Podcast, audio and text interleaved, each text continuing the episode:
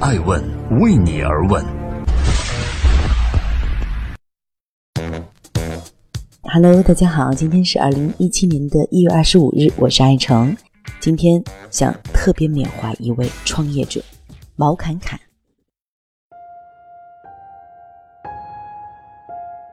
在我从洛杉矶飞北京的路上，惊闻毛侃侃的离世，备受震惊。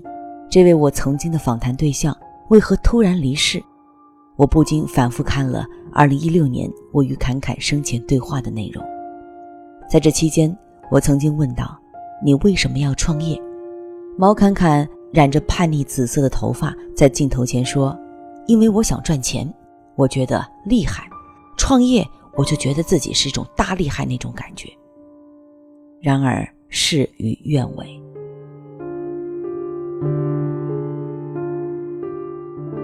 优胜劣汰的创投环境太惨烈。二零一八年一月份，当我受邀来到南加州大，这让我想起：是否我们生活心里的幸福，比创业估值虚高更重要呢？是否是时间给疯狂的创业圈强行放个假呢？是否《楚门世界》里的演员你和我都该醒醒或者歇歇吧？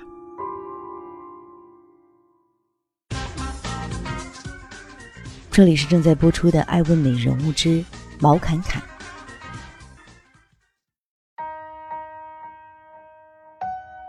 八零后的创业明星毛侃侃，把自己的生命定格在了二零一八年的一月二十五日。还没有满三十五岁，正当壮年的他，选择用煤气安静的结束了自己的生命。离别的两天前，他发了一条最后的朋友圈，他说：“我爱你不后悔，也尊重故事的结尾。”在我曾经二零一六年一月份专访他的一期节目中，他向我坦言说：“创业如果死过一回就好了，我就知道打工多幸福。”没想到这句话一语成谶。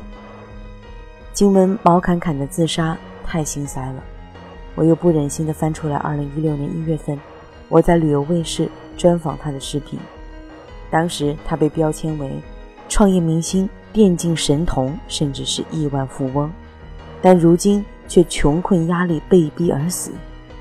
让我额外唏嘘的是，保留这段视频的网站叫乐 .com，也就是乐视网，而乐视网的老大贾跃亭也因为债务压力不能回国，而播出的平台旅游卫视，如今两年的时间几易其主，物是人非，真的，亲爱的生活。少年们的创业梦该如何继续呢？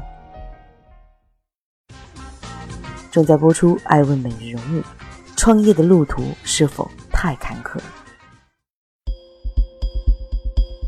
二零一五年九月份，毛侃侃与上市公司万家文化成立了合资公司万家电竞。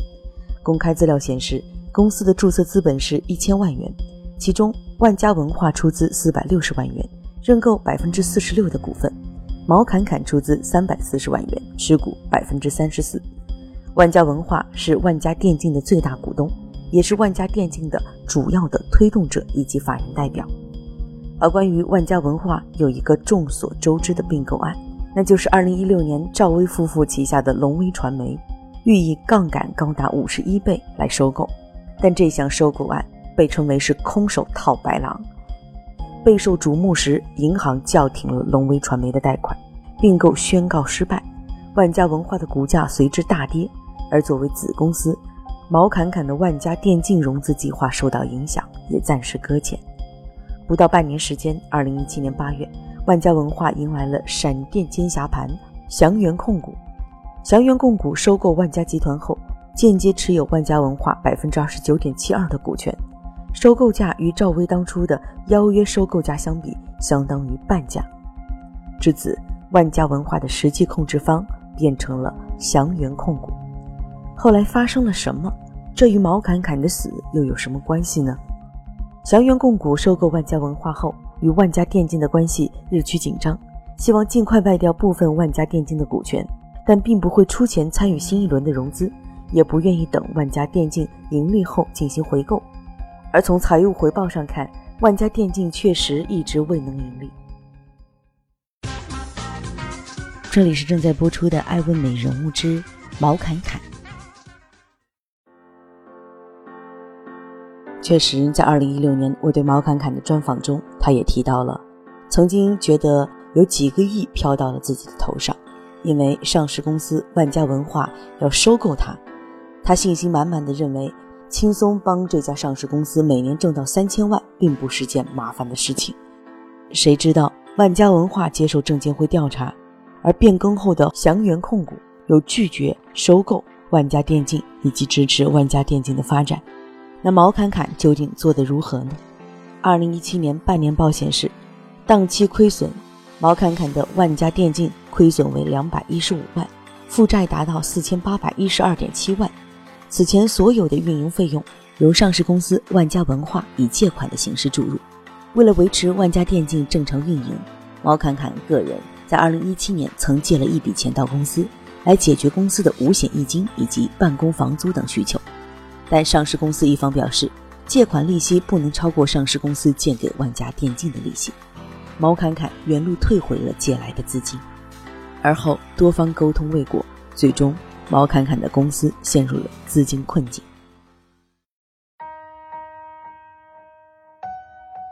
为什么祥源文化一直拒绝万家电竞呢？公开资料显示，祥源文化向毛侃侃表示说。万家电竞不符合祥源文化的发展战略，亏损状况也不利于上市公司的利润实现，希望尽快剥离。二零一七年十一月，就不断有报道说公司濒临破产，六十名员工仲裁，毛侃侃被迫抵押车和房，散尽身家给员工发工资。创业坎坷不断的毛侃侃，最终定格了自己的时间。正在播出《爱问每日人物之毛侃侃》。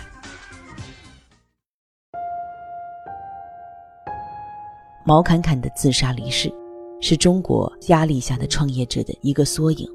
为了更好的理解毛侃侃的死因，以及如何更好的帮助到还在路上披荆斩棘的创业者，今天艾薇人物团队找到了2016年1月份我与他的那场对话。不管你内心的结论如何，都希望我们能够让他安心的走。正如同一时期和他成为京城四少、创业明星的好伙伴李想在朋友圈的留言那样，恳请所有的媒体朋友不要对毛侃侃下任何有带主观偏见的结论。感谢让他安心的走，他是我身边所有好友心中最仗义的那个，没有之一。生活中，他永远是第一个出来帮朋友扛事儿的人，没有目的，不求回报。创业中，他背负了所有属于他已经完全不属于他的全部责任。身边小有成就的人很多，但分量最重的那个哥们儿毛侃侃是唯一，请走好，兄弟。